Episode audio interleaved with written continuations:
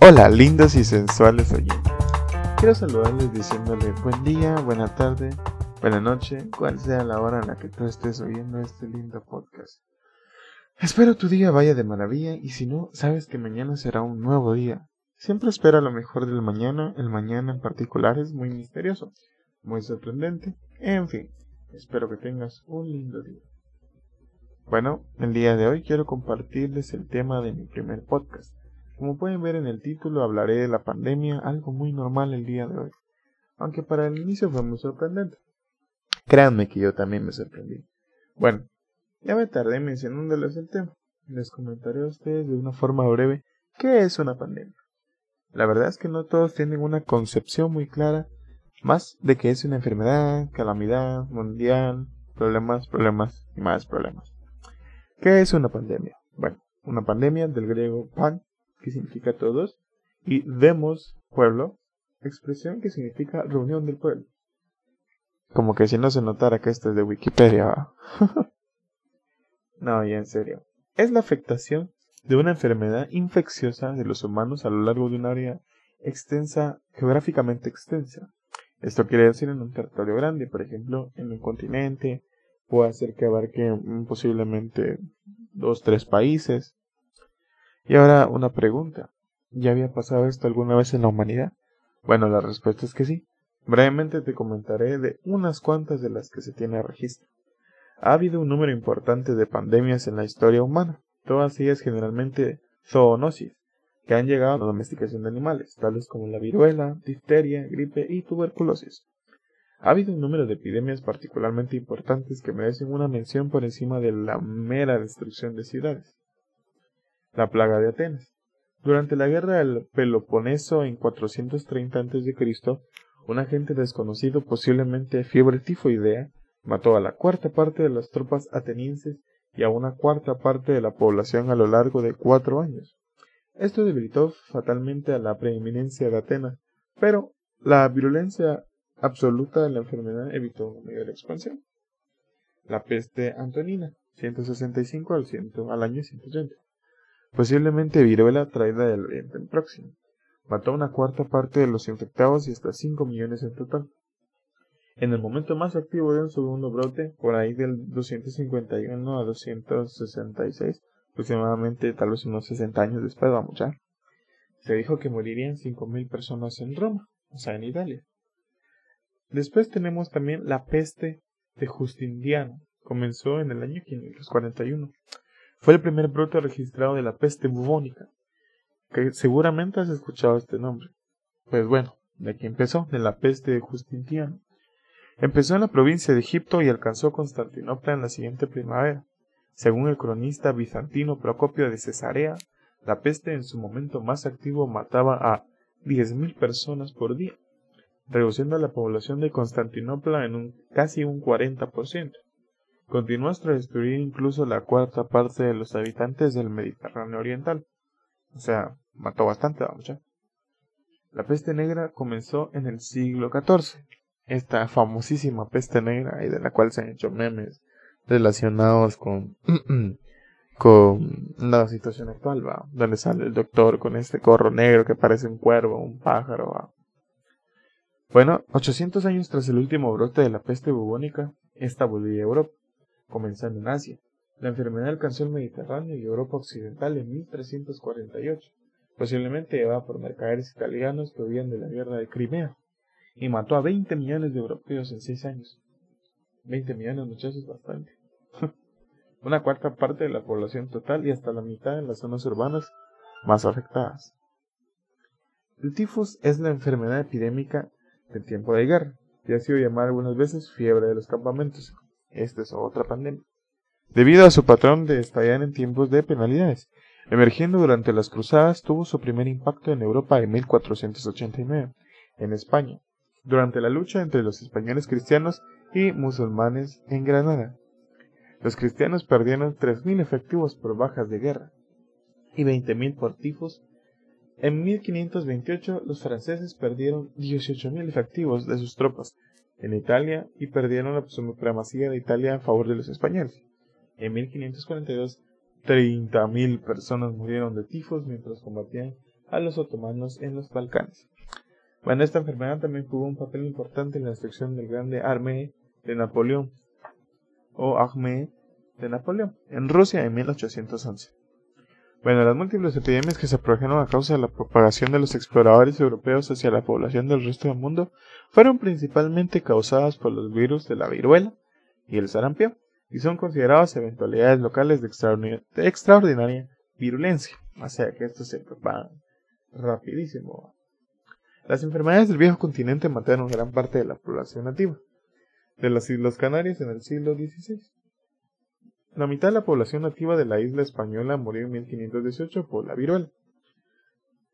La viruela azotó México en la década de 1520, donde murieron 150.000 personas solo en Tecnotitlán, incluido el emperador.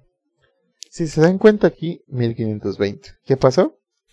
Vinieron los españoles. Pero bueno, esa es otra historia, mucha. El sarampión mató a 2 millones de nativos mexicanos en la década de 1600. En Perú, a la década de 1530, en la alta tasa de mortalidad de los nativos ayudó a los conquistadores españoles a, vencer, puesto que una enfermedad matando a sus enemigos o a lo que ellos consideraban enemigos, pues qué calidad va. Además, de 1848 a 1849, o años, se estima que fallecieron aproximadamente 40.000 nativos hawaianos de hasta un total de 150.000 a causa de sarampión, tosferina y gripe. El cólera, esta es otra que tal vez hayas escuchado. Primera pandemia en 1816-1826, previamente restringida al subcontinente indio, comenzó en Bengala y se expandió a través de la India hacia 1820. Se extendió hasta la China y el mar Caspio antes de disminuir. La segunda pandemia en 1829 a 1851 alcanzó Europa, Londres, y en 1832 Nueva York. En el mismo año y en la costa del Pacífico en América por ahí de 1834. Datos interesantes, ¿verdad?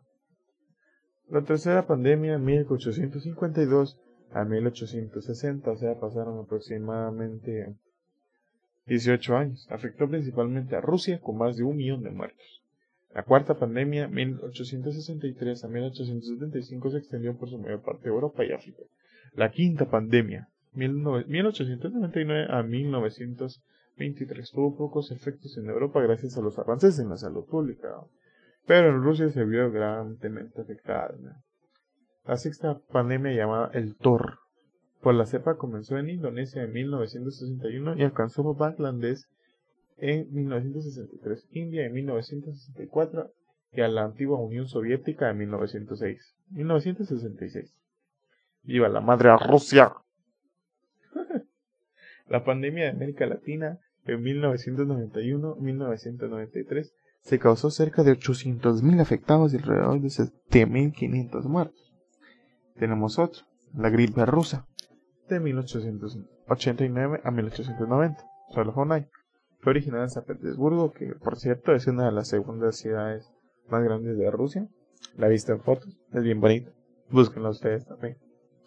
Se expandió pronto por el resto de Europa y luego América. Provocó una mortalidad relativamente baja del 1%, pero debido al gran número de afectados, se cree que causó la muerte de alrededor de un millón de personas en todo el mundo. La gripe española, que, que se dio en 1918 y 1919. Esta también es un poco conocida. Comenzó en marzo de 1918 en Fort Riley, Kansas, en Estados Unidos. Una grave y mortífera cepa de gripe se expandió por el mundo. La enfermedad mató a 25 millones de personas en el curso de solamente 6 meses. Algunos estiman el total de muertos en todo el mundo en más del doble de ese número. De ellos se calcularon en torno a 10, 17 millones de fallecidos en la India británica, 600.000 en Estados Unidos, 400.000 en Francia y en Italia 250.000. En Reino Unido 200.000 y en España también otros 200.000. Se desvaneció en 18 meses y la cepa concreta fue la H1N1. Es posible que esta también ya la hayan escuchado. Ya vamos terminando. La gripe asiática de 1957 se originó en China. Ay, estos chinos. Y mató a más de un millón de, de personas en todo el mundo. La gripe de Hong Kong. 1968 causó cerca de un millón de muertes a nivel global. de las cuales cerca de la mitad se generó en Hong Kong, o sea que ahí sí no nos afectó, gracias a Dios. Entonces, territorio británico en un lapso de dos semanas. Bueno, esa es otra historia que puede que algunos pocos lo conozcan, pero Hong Kong también es parte de Inglaterra. Bueno, aquí tenemos otra vez la gripe rusa de 1977, afectó únicamente a la población menor de 25 años y en este caso es muy distinto porque se desconoce el número menor de víctimas. El VIH y SIDA en 1981. Esta es la enfermedad que consiste en la incapacidad del sistema inmunitario para hacer frente a las infecciones y otros procesos patológicos. Se considera pandemia debido a su rápida propagación. Sus víctimas se estiman entre 20 y 25 millones, sobre todo en África. Y tenemos lo que es el síndrome respiratorio agudo severo, que es el SARS de, 2002. Afectó a 8.098 personas, cobrándose 774 víctimas mortales, la gran mayoría del sudeste asiático. La gripe aviaria de 2003, en una cepa de H, H5N1, se convirtió en amenaza de pandemia en 2005, cuando se produjeron primero contagios en seres humanos. Sin embargo, aunque millones de aves de corral tuvieron que ser sacrificadas principalmente en el sudeste asiático, en la población humana solo hubo que lamentar unas pocas víctimas. Tenemos la gripe A, del H1N1 de 2010, la influenza virus en México y una muy reciente, el ébola. No sé si se han escuchado. Pero hubo un, brote mayor en, hace pocos años. De hecho, esta, enfermedad es antigua. Desde su aparición en 1976 se han sucedido varios brotes de esta enfermedad siempre en el África subsahariana, y el más importante fue el que les mencionaba hace pocos años, en 2014, en el 16, que provocó más de 11.000 muertos. Ahora, una pregunta, puede que algunos sepan, más que todos saben lo de China, pero si saben dónde se originó esta pandemia. La verdad, según los datos semioficiales, dice que se originó en la ciudad de Wuhan, en China, desde diciembre de 2019, que era el momento en el que se va a registrar el mismo, hasta su gran expansión por ahí de febrero de 2020. En el caso de mi país, si eres de Guatemala, pues nuestro país, sabes lo del viernes 13, el terrible viernes 13. Les quiero compartir un dato curioso, mucha. quiero contarles una pequeña anécdota que, bueno, a mí sí me dio risa por las palabras que dije. Ya les había comentado que yo estudio bachillerato en medicina. En una ocasión teníamos que llevar mascarillas para una actividad de computación, la cual era desarmar, darles mantenimiento a las computadoras y volverlas a armar en general. Como dato curioso, a mí me gusta lucir mucho esas mascarillas porque me hacen sentir como que muy médico y me dan la ilusión del subaño que tengo. Esto es lo que, esto lo digo porque yo me puse esa mascarilla después de la clase de comp. No me asfixiaba porque las que sí tienen filtro eran de las mismas, por eso no me la quité. A los maestros les pareció raro, pero al final seguimos con la clase normal. Hasta que en la clase de literatura el profe me dijo, Ardan, ¿qué haces con mascarilla? Y yo le dije, profe, no se preocupe, solo termino de uso. De todas maneras la traje para usarla. en fin, de que el profe me regañó porque se miraba muy raro y me obligó a quitármela. De broma yo le dije, profe, no sé por qué siento que todos vamos a estar así en un tiempo cercano. Y en eso, a la semana siguiente se reportó el primer caso de COVID en Guatemala. Y yo me quedé asombrado. Aunque saber eso fue lástima la nuestra, primer contagiado, pero bueno, aún así me asombra. Brevemente quiero darles mi opinión. No soy acá un virólogo o experto en pandemias, pero aún así quiero darles mi comentario. Y este es pues que yo no siento que la pandemia termine tan rápido como se pretende, y menos como lo piensan algunas personas muy desinformadas. Las cuales son las que más salen como que si no se hubiera ningún tipo de enfermedad se echando por ahí en el aire. He visto varios comentarios de verdaderos profesionales de la salud y tienen muy claro el punto del, que habla, de que esta enfermedad no es fácil de controlar y que hasta podría salirse del, control de la situación, siendo que este brote masivo o algún cambio muy brusco en los que la situación actual de la pandemia, la verdad es que este tema es delicado, así que muchas personas les ofenden, a otras les aterra y a otras les frustra. En fin, muchas perspectivas diferentes las cuales son buenas escuchar, vamos El estimado de que esta pandemia acabará si es que se encuentra una cura efectiva. Por lo menos ahorita ya sabemos que está la, la vacuna, ¿va? por lo menos no sé en, de qué país me escuches, pero por lo menos en Guatemala ya están, ya están viniendo las primeras vacunas. Y lo que te decía es si es de aproximadamente 3 a 5 años. Puesto que hay que vacunar a nuestras primeras líneas de defensa contra el COVID, que son las más propensas al riesgo de poder estar expuestos a personas contagiadas, ¿va? No digamos a los que se manifiestan síntomas de forma brusca. Esas personas tienen un gran valor y merecen una vacuna primero. Y como ya se sabe, según el plan de vacunación de algunos países que ya poseen la vacuna y sus, pruebas certificadas, el final de la vacunación podría ser hasta 2022 de año. Yo lo digo por una planificación que vi del gobierno mexicano, que fue puesta a, al público. Sé que me he alargado mucho en este espacio y por eso dejo los siguientes puntos a tratar para el siguiente episodio de este capítulo 1, el cual habla de nuestra pandemia y la pandemia en general. Espero que se te haya quedado en la mente y lo puedas considerar mucho. Principalmente que te quedes en casa para evitar contagiarte y contagiar a los tuyos. Ahora si tienes que salir, trata de mantener las medidas. Sé prudente, pues esta gran virtud en estos pues esta es una gran virtud en estos tiempos.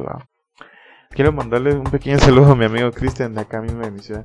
Él es uno de mis primeros oyentes y le tengo mucho aprecio. Bien, reflexiona, piensa y analiza. Este fue el Rincón de Ardani y me despido de ti lindo y sensual oyente. Nos vemos en el siguiente episodio. Cuídate.